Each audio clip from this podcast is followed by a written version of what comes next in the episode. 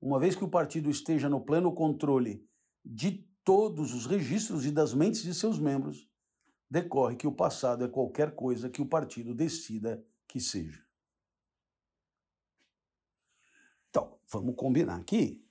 É, mesmo em sociedades livres, há uma luta permanente pela definição né, ou pela interpretação legítima do passado, do que aconteceu. Uma luta permanente.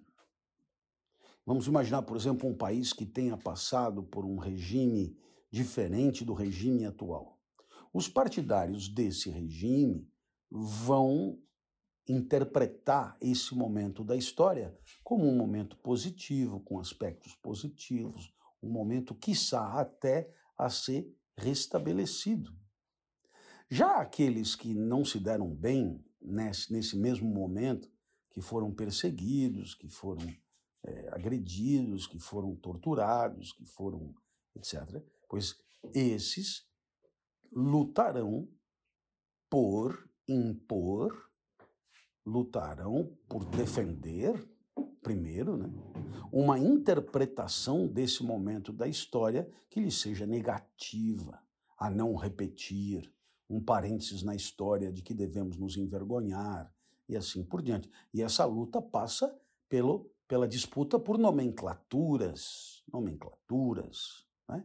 se por exemplo é guerra e invasão ou é exercício militar, se é, é golpe ou se é revolução, né? se é ditadura ou não é ditadura, se é isso ou se é aquilo, a luta pelo uso autorizado das palavras faz parte dessa luta maior pela interpretação legítima, né? ou seja, de como devemos entender este ou aquele período da história.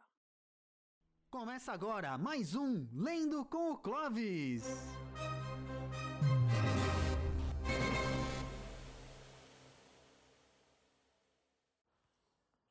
Este é 1984 de George Orwell. O programa é Lendo com o Clovis.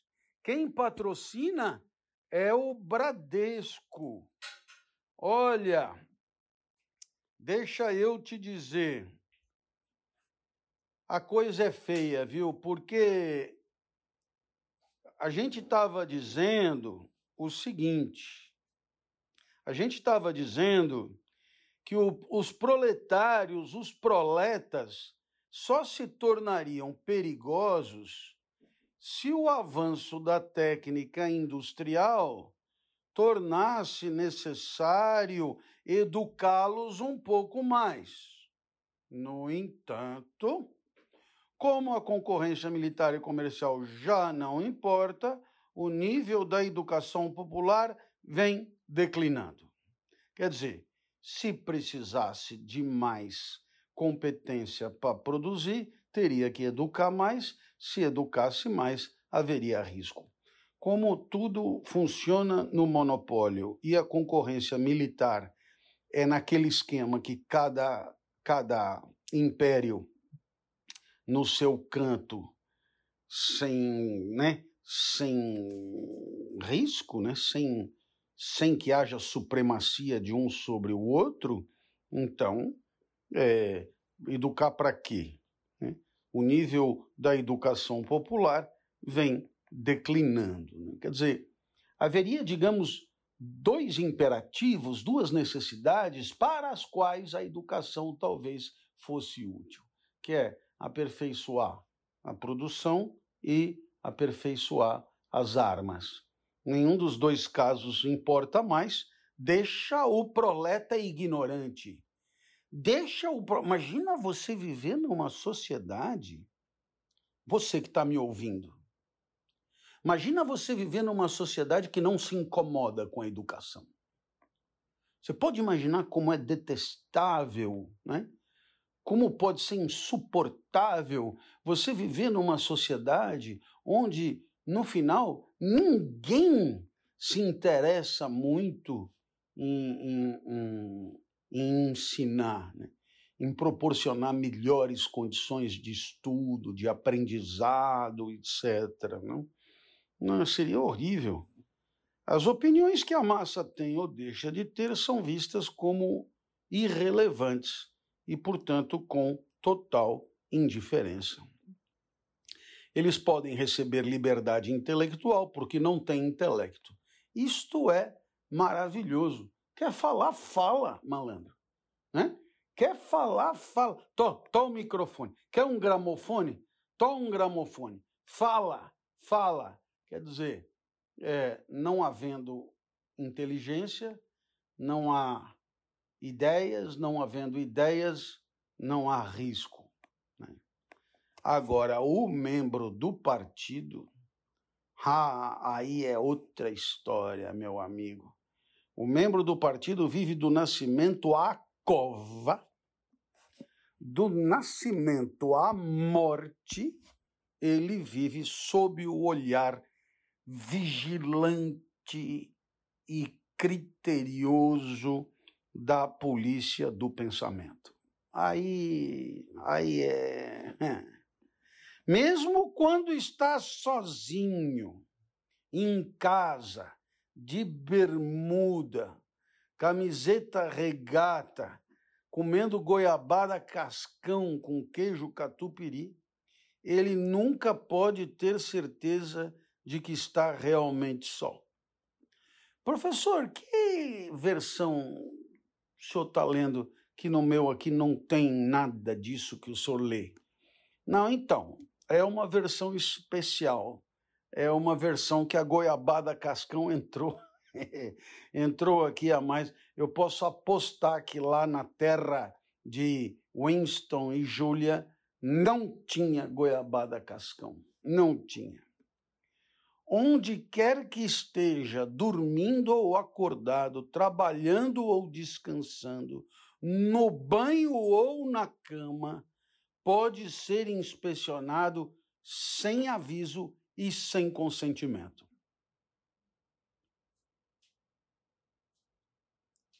Eu vou reler, é interessante. Onde quer que esteja, dormindo ou acordado, trabalhando ou descansando, no banho ou na cama, pode ser inspecionado sem aviso e sem consentimento. Nada que faz é indiferente. Suas amizades, seus lazeres, seu comportamento em relação à esposa e filhos, a expressão de seu rosto quando está sozinho, nada as palavras que balbucia dormindo, se gosta ou não de queijo de soja, se come ou não o quibe cru, se coça a orelha com a tampa da caneta ou não. Até os movimentos característicos de seu corpo são todos minuciosamente analisados. Não apenas um mau comportamento, mas qualquer excentricidade, ainda que minúscula, era verificada. Eu, eu, eu, eu sinceramente, num esquema desse eu estava ralado. Ralado, ralado. Porque se já nas aparições no espaço público eu já sou estranho ou tido como tal, em casa, então, né?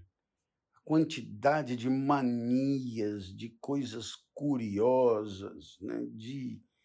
Vixe nossa. Agora, por outro lado, eles se atêm muito às mudanças de hábito. E aí eu, aí eu já me saio melhor. Por quê? Porque como a minha vida ela é, assim, pouco criativa, né? ela, é, ela, ela é muito respeitadora assim de uma suposta repetição mesmo. Né? Então, eu sou capaz de comer um mês inteiro a mesma coisa todo dia. Né? De tal maneira que a tal da quarentena aí, a mim, a mim não fez cócega, né? porque né? eu não tenho sim, expectativa de grandes aventuras. Né? Publicidade de carros assim que andam pela água, que enfrentam lama, etc., para mim não, nunca tiraram dinheiro do meu bolso, né? Mudanças de hábitos ou tique nervoso que poderia, em tese, ser sintoma de um conflito interno, mais cedo ou mais tarde será detectado. O cara detecta conflito interno. Eu já tinha sido vaporizado há muito tempo. Não há um segundo da vida que não seja atormentado por um conflito interno. Um, né? Em contrapartida, suas ações não são regulamentadas por lei nem por qualquer outro código de comportamento claramente estabelecido. o que é muito pior, porque quando você tem a lei, você sabe que aquilo que a lei não prevê é permitido e, portanto, é da esfera da liberdade. Mais do que isso, quando você tem a lei e presume que os outros vão respeitá-la, você tem uma ideia do limite da intervenção dos outros sobre a tua própria liberdade. A lei é garantia da liberdade. Por isso, não tendo lei, a situação piora muito. Piora muito. Né? Por quê? Porque no final das contas, eh, tudo pode ser circunstancialmente convertido em delito. Né? O camarada inventa lá, olha, a partir de agora, espirrar é crime. Né? Pronto. Dizer, aliás, ele não precisa nem fazer isso. Não é que a. Não é que a, digamos, a, o, o fundamento da norma é arbitrário. É que já não há necessidade de norma. É, eu posso perfeitamente determinar que, no seu caso, espirrar é crime. Por quê? Porque eu acho. Né? E aí, então, nossa, a arbitrariedade é absoluta. Né? Na Oceania não existem leis. Pensamentos e ações que, uma vez detectados, significam morte certa, não são formalmente proibidos. E os infindáveis expurgos, detenções, torturas, prisões e vaporizações não são infligidos como punição por crimes que foram de fato cometidos.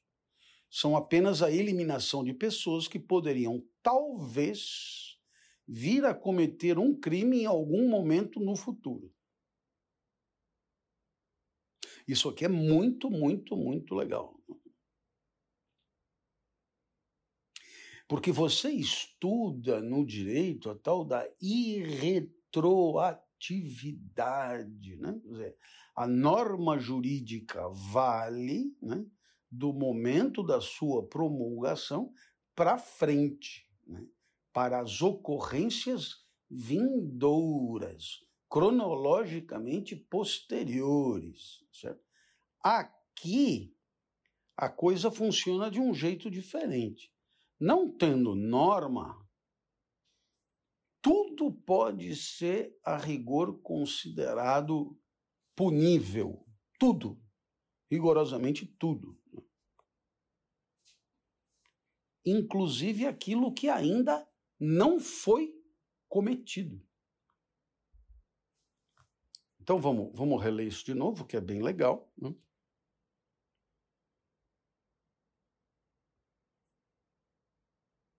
Olha lá.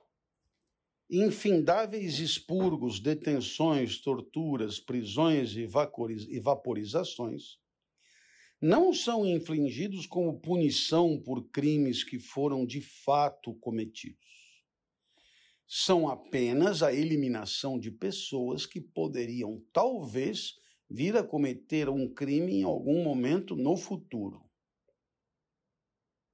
De um membro do partido, exigem-se não só as opiniões certas, mas os instintos certos.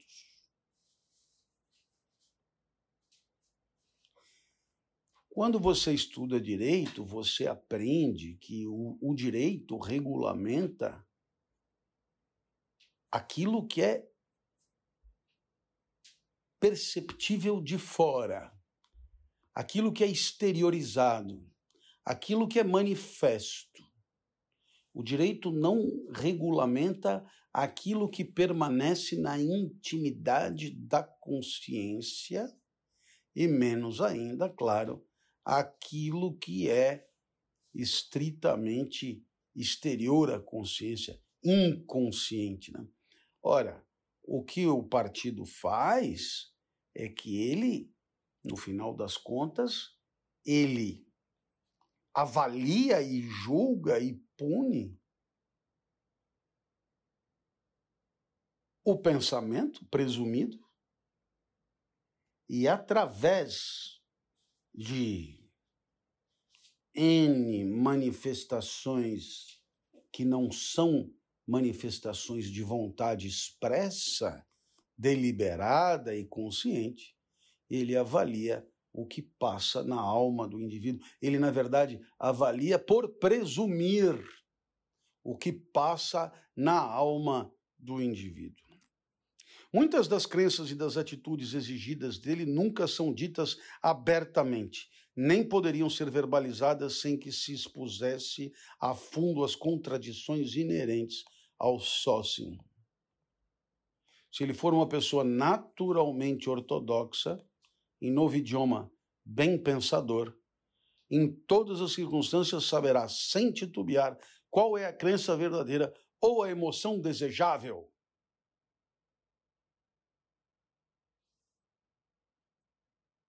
Isso é muito legal, porque você tem, portanto, uma. Você considera o outro seja a partir do que conscientemente ele manifesta, seja a partir do que ele sente sem querer sentir, digamos, ou pensa sem querer pensar. Então aqui você tem um tipo de responsabilidade que no final das contas é uma responsabilidade política, né? Que tem como matéria-prima o impensável. É alguma coisa fantástica do ponto de vista de fundamentação. De toda maneira, um treinamento mental elaborado, ocorrido na infância, organizado em torno das palavras em novo idioma, né? preto, branco, duplo pensar, é, parar crime, etc., torna-o avesso e incapaz de pensar muito profundamente sobre qualquer que seja o tema. Quer dizer, no final das contas, né, aqui o professor Bourdieu pode nos ajudar. Né? Porque o professor Bourdieu ele fala de é, uma orquestração da prática né, que se dá por intermédio de uma interiorização, interiorização de regras sociais que fazem, né, que determinam a conduta independentemente de um cálculo estratégico, ou de um maestro regendo, ou de uma consciência, ou de uma deliberação. Quer dizer, você age adequadamente. Por quê? Porque foi socializado para tal. Né? O professor Bourdieu fala do sangue azul, que o indivíduo, né? nossa, ele logo se vê que é um nobre, veja a maneira como ele se comporta e tal, e no final das contas, aquilo, longe de ser uma questão de, de cor de sangue, é uma questão de, um, de uma socialização específica dentro de um certo universo de relações. Né? A socialização se dá dentro de um certo espaço concreto de relações e permite a interiorização e a incorporação de, de regras, de valores, de princípios que determinam a conduta sem que o indivíduo precise pensar muito para agir. Ora, o que o partido exige, no final das contas, é isso é um hábitos partidário. Né? É um hábitos partidário. De um membro do partido, espera-se que não tenha, portanto, emoções privadas, nem trégua no entusiasmo. Ele deve viver em um frenesi contínuo de ódio contra inimigos estrangeiros e traidores internos. Portanto, ódio contra inimigos estrangeiros e traidores internos, de triunfo pelas vitórias e autoanulação diante do poder e da sabedoria do partido. Então, no final das contas, são três elementos: ódio pelos inimigos estrangeiros e traidores internos, é, um frenesi de, tri, de triunfo, portanto, uma euforia determinada pelo triunfo né, nas vitórias, e, finalmente, uma autoanulação diante do poder e da sabedoria do partido. É que são coisas muito diferentes que ele justapõe. O ódio é um afeto, né? o triunfo é um, uma relação de poder e a autoanulação é uma questão psicológica. Nem, nem, nenhum dos três elementos tem a mesma natureza. Né? Então, daí a dificuldade que é, o comentador encontra para costurar. Né? Os descontentes gerados por esta vida difícil e insatisfatória são deliberadamente expulsos e eliminados por artifícios tais como os dois minutos de ódio e as especulações que poderiam induzir a uma atitude cética ou rebelde são eliminadas por antecipação, por sua disciplina interna precocemente adquirida. Eu vou repetir. As especulações que poderiam induzir a uma atitude cética ou rebelde são eliminadas por antecipação, por sua disciplina interna precocemente adquirida. Quer dizer, camarada ele não vai se rebelar, não é que ele precise ficar falando, não, eu não posso me rebelar, não, eu não posso me. Nem passa pela cabeça dele. Né? Então, é um processo de socialização de tal maneira autoritário que faz com que você não cogite a possibilidade de uma revolução, de uma rebelião, de uma transgressão. Né? Então, isso aqui é, é extremamente é, interessante né, do ponto de vista é, de uma ideia, né, de uma ideia que está dentro de um livro de ficção, né, mas que tem e encontra respaldo numa ciência social que vai vir, que vai, eu diria, que vai se consolidar mais ou menos na época que o autor sugere que o livro tenha sido escrito. Não que ele escreveu, mas é hum, durante a década de 80 que a sociologia de Pierre Bourdieu, que trata desse assunto de maneira sistemática, científica, é, rigorosa, né, vai alcançar, digamos, o seu apogeu e vai se consolidar né, é, com os conceitos de campos, de hábitos, de legitimidade, de dominação simbólica, de poder simbólico, de homologia, que são conceitos é, tão importantes é, desse pensamento.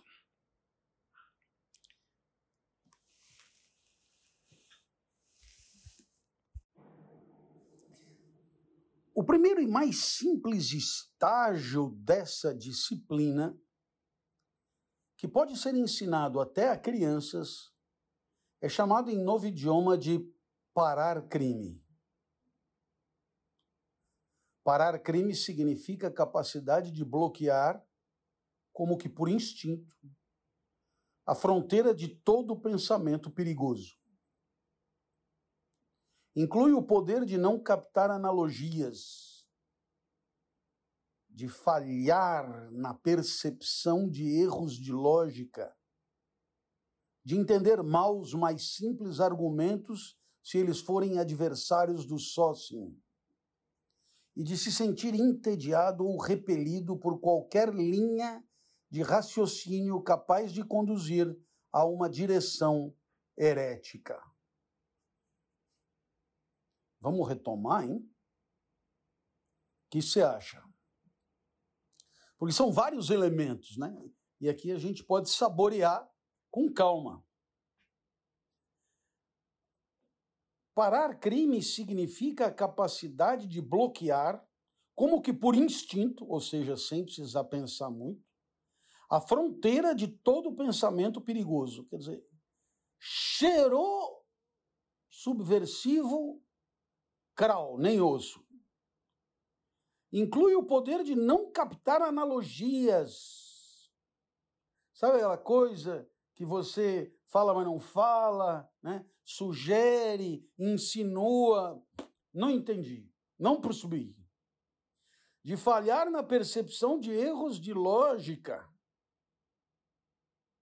Quer dizer, sabe?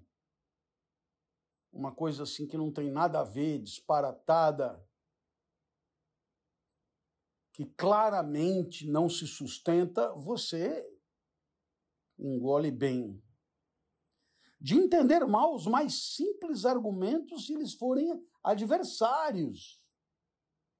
Não entendi. E o cara explica, não entendi. Não, não, entendi. não faz sentido, né? não entendi. E de se sentir entediado ou repelido por qualquer linha de raciocínio capaz de conduzir a uma direção herética, de heresia.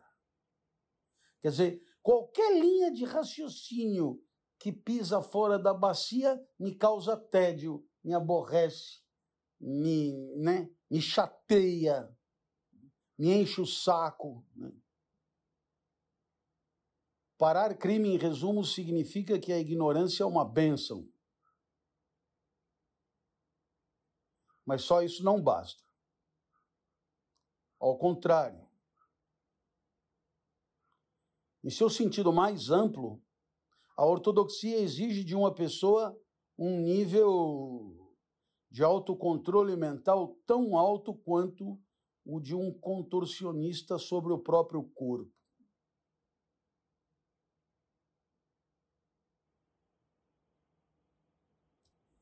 Quer dizer, o que ele está dizendo aqui é o seguinte: se você acha que conseguir aquele resultado lá é fácil, não é não. Essa blindagem diante da, da coisa, essa blindagem diante da, da evidência lógica, essa blindagem diante do bom argumento, essa blindagem diante né, da, inconsist... da, da denúncia da inconsistência, né? essa blindagem, isso aí é difícil pra caramba de conseguir.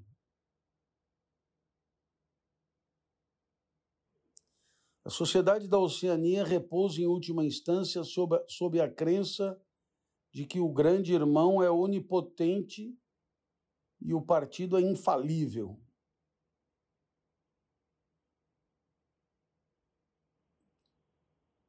Porém, já que a realidade é completamente oposta, é preciso haver uma resiliência em todos os momentos no tratamento dos fatos. Vamos retomar, hein? A sociedade da Oceania repousa em última instância sob a crença de que o grande irmão é onipotente e o partido é infalível. Agora, já que a realidade é completamente oposta,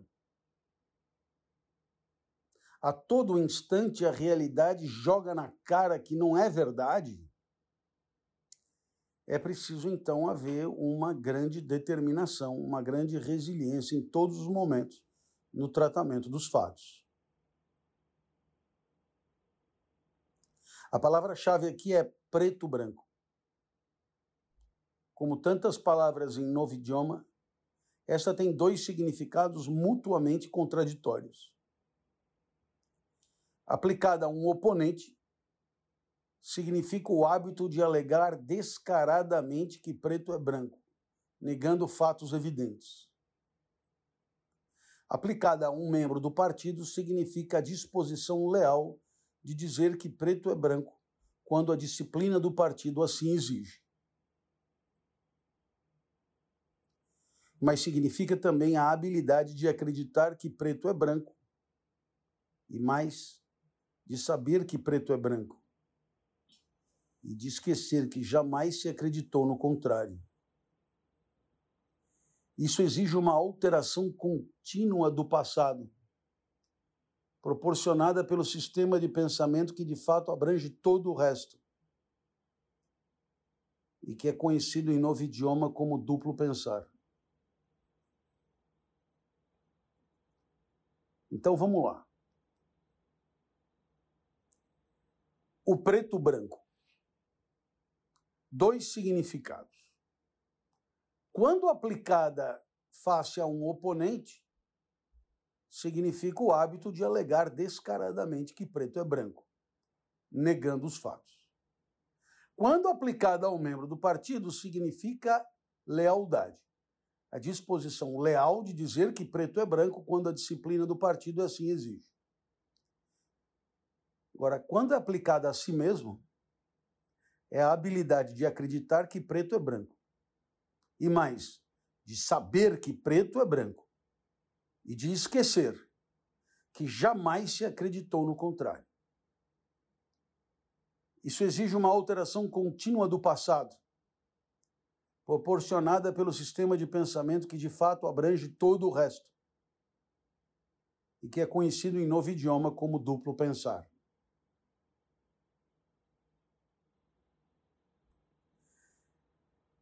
Essa alteração do passado é necessária por duas razões. Uma das quais é secundária e, por assim dizer, preventiva.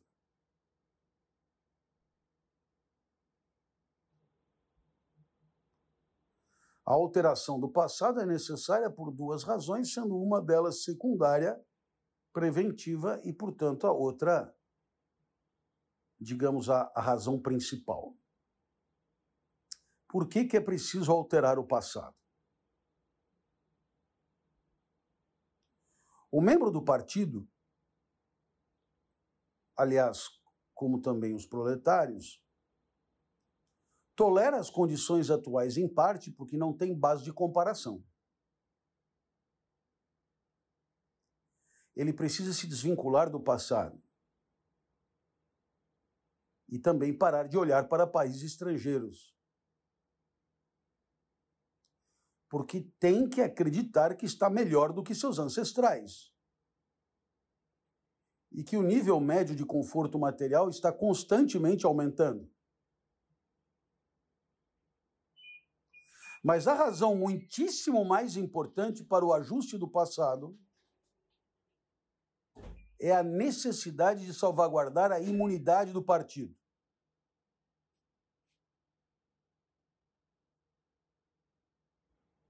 Então veja, aquela primeira era a menos importante. Vamos voltar na menos importante? O membro do partido, como os proletários, só tolera as condições atuais porque não tem base de comparação. Ele precisa se desvincular do passado e também parar de olhar para países estrangeiros, porque tem que acreditar que está melhor do que seus ancestrais e que o nível médio de conforto material está constantemente aumentando. Então, claro, ele não pode comparar com o passado, porque se ele tiver lucidez e olhar para o passado, ele pode se dar conta de que não é verdade, que estamos mais pobres hoje do que já fomos em algum momento.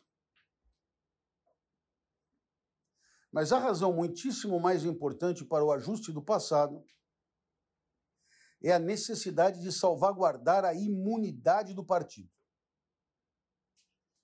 Não são apenas discursos, estatísticas e registros de todo tipo que devem ser sempre atualizados para mostrar que as previsões do partido estavam certas em todos os casos. Também é importante que nenhuma mudança na doutrina, nenhuma mudança na doutrina, nem no alinhamento político seja admitida. Pois mudar uma opinião ou uma regra denota fraqueza. Não tem como mudar. Ouça isso. Né? Revisitar o próprio pensamento, aceitar um erro, redefinir uma afirmação Admitir um equívoco era impensável. Bom, de resto, não é todo mundo que, que tem essa leveza mesmo em sociedades mais livres. Não? Se, por exemplo, a Eurásia ou a Lestásia, qualquer que seja, é o inimigo hoje, então esse país precisa ter sido sempre o inimigo. E se os fatos dizem o contrário, então precisam ser alterados. Assim a história é continuamente reescrita. Essa falsificação diária do passado, executada pelo Ministério da Verdade, é tão necessária para a estabilidade do regime quanto o trabalho de repressão e espionagem executado pelo Ministério do Amor. A mutabilidade do passado é o princípio central do sócio. Eventos passados, alega-se, não têm existência objetiva. Sobrevivem apenas em registros escritos e nas memórias humanas. O passado é qualquer coisa sobre a qual os registros e a memória concordam. Uma vez que o partido esteja no pleno controle de todos os registros e das mentes de seus membros, decorre que o passado é qualquer coisa que o partido decida que seja. Então, vamos combinar aqui. É, mesmo em sociedades livres, há uma luta permanente pela definição né, ou pela interpretação legítima do passado, do que aconteceu uma luta permanente. Vamos imaginar, por exemplo, um país que tenha passado por um regime diferente do regime atual. Os partidários desse regime vão interpretar esse momento da história como um momento positivo, com aspectos positivos, um momento, quiçá, até a ser restabelecido.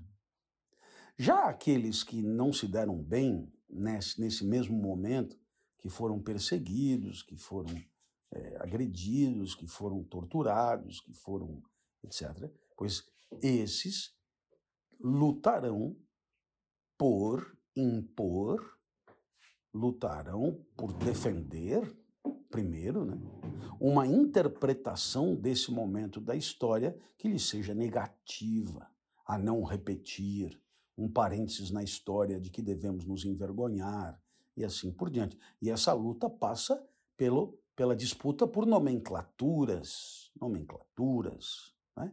Se, por exemplo, é guerra e invasão ou é exercício militar, se é, é golpe ou se é revolução, né? se é ditadura ou não é ditadura, se é isso ou se é aquilo, a luta pelo uso autorizado das palavras faz parte dessa luta maior pela interpretação legítima, né? ou seja, de como devemos entender este ou aquele período da história.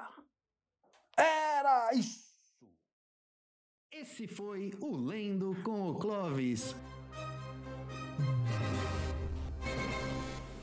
Não perca nosso próximo episódio, aqui no www.twitch.tv barra às segundas, quartas e sextas, às 21 horas.